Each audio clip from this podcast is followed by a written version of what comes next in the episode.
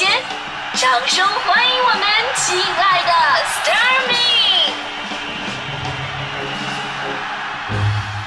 好，欢迎各位来到今天的大明脱口秀，我是大明。我们也知道这个北京啊，大北京能人辈出。你走在大马路上啊，身边如果有人亮出自己的真实身份，有可能就吓你一大跳。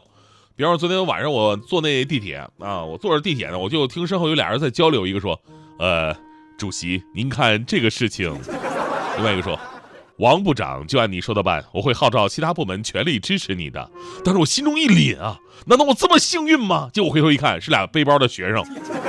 啊，后面交谈我才才知道啊，一个是学生会主席，一个是文艺部部长。我说咱们以后这种氛围聊天，能不能只叫名字就可以了呢？对吧？最近呢，有媒体就关注到，现在大学开学之后有一个现象，就是学生会纳新嘛，对吧？前不久有媒体采访的时候发现，说部分高校学生组织呢，就像小官场一样，抱大腿、混圈子、打招呼，这些不正之风盛行。这些学生组织的成员呢，有种种心得体会啊，是什么那套话术跟玩法跟官场陋习没什么区别。还有学生说了，说我是靠学长打招呼进的社团，所以一进去就有靠山。还有说了，在校园里碰上不能喊师兄师姐，要大声喊主席好。一个真敢喊，一个还真敢答应，俩都是奇葩嘛，是不是？我看那个《中国青年报》啊，也说到了这个问题，说请吃奢靡浪费，选举前各种手段拉选票，都是一些常规动作，甚至有个别人为了谋得一官半职啊，所谓的一官半职啊，要通过与学生组织干部谈恋爱来获得提拔，这是什么情况啊？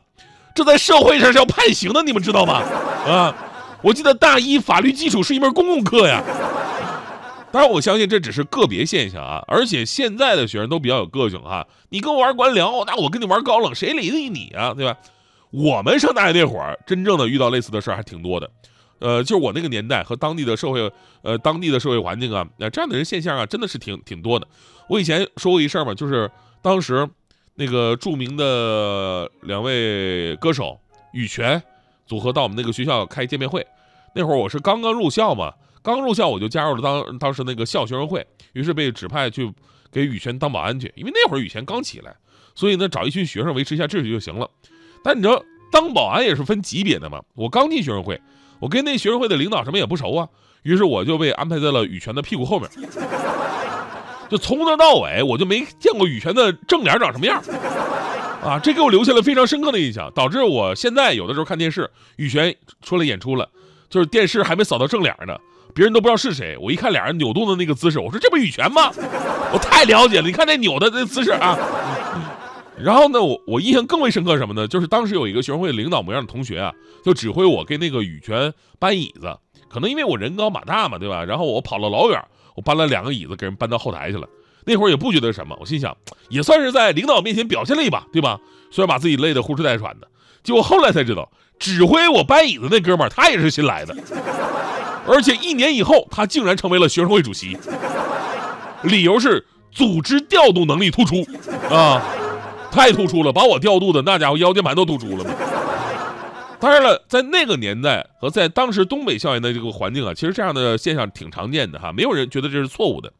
这些年发展过去了，我们治理了社会上的官场不正之风，我们对“官”这个字呢有了更明确的定位和认知了。所以说，这个时候。就现在来讲，如果校园依然存在这种风气的话，它就会令人很担心。前不久嘛，也有个事儿引发了媒体的讨论，说将某说某高校学生会啊，通过官方微信公众号发布了学生会干部选拔公告。公告当中，按照三个层级公示了两百多个学生干部的岗位，部分主任岗位还特别标明了是正部长级还是副部长级。甚至有的副主任的职位还仔细标明了主持常务工作属正部长级，就真的是你就是把学生会啊按照政府机构的框架给设置了。很多网友看了以后就非常自卑，你说你看看人家不到二十岁都已经是部长了，我都快四十了，我还都都是个只是个家长。我们说虽然大学是个小社会吧，但是呢学生会这职能啊，它跟政府的职能是完全两码事儿的，对吧？你想你在食堂你吃坏肚子了，你不需要找学生会；你打球崴脚了，你也不需要找学生会；你食大店买一假的饼干，学生会管不了；你到学生浴室洗澡发现，哎，水停了，学生会他也没招，这跟政府的职能两码事儿啊。学生会的作用啊，其实就是组织学生活动，丰富学生生活。除此之外，是老师跟同学之间沟通的桥梁而已。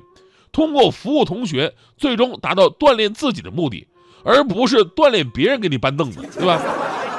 再说你弄二百多个学生干部，学生真有事都不知道找谁去，你知道？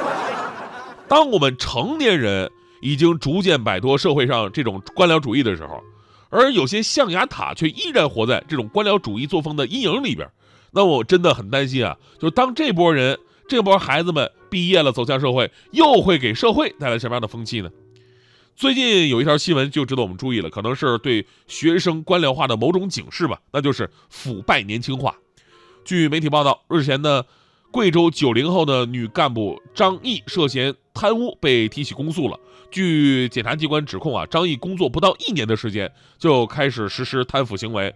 案发的时候，他不过二十五岁，却已经涉嫌贪污了四十多万民生领域的资金，刷新了最年轻职务犯罪的记录。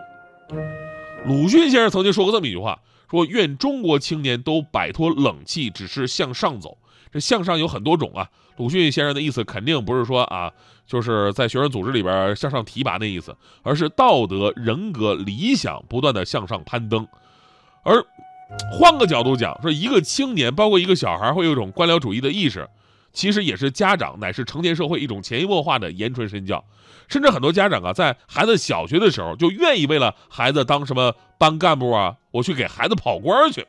所以呢，呃，除去这个高校学生的官僚作风，最终呢，还是得回到社会，跟每个家庭去寻找答案。那昨天我想说这个话题的时候吧，我就突然想起来，就当年指挥我给他搬凳子那个同学了。我不知道他现在过得怎么样了，还有没有那个背什么玩意儿啊？后来我赶紧看了一下朋友圈，令人欣慰的是，就那个同学他已经摆脱了那种风气了。现如今他已经成为了一名非常优秀的电视新闻播音员，哎，非常了不起。啊，对了，就是你们呃各位，你们知不知道电视新闻播音员每天最经常干的事儿是什么？我跟你说，不是播新闻。首先呢，就是开播之前往那一坐，然后呢，摄像老师得调整位置啊。摄像老师告诉你，哎，那主持人呢？你把那个椅子你往左挪一点，哎，对，再往左啊，哎，大了大，往右往右点，往右往右点，啊，哎，别别，往往左往往右往左往往，啊，行了就那样，要不你再往左再挪挪试试，累死他，报应啊！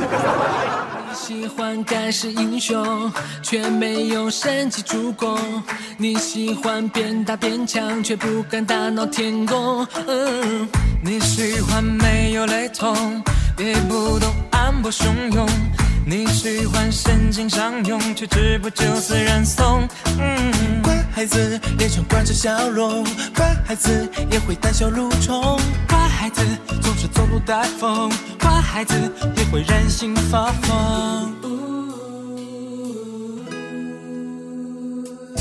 大人喜欢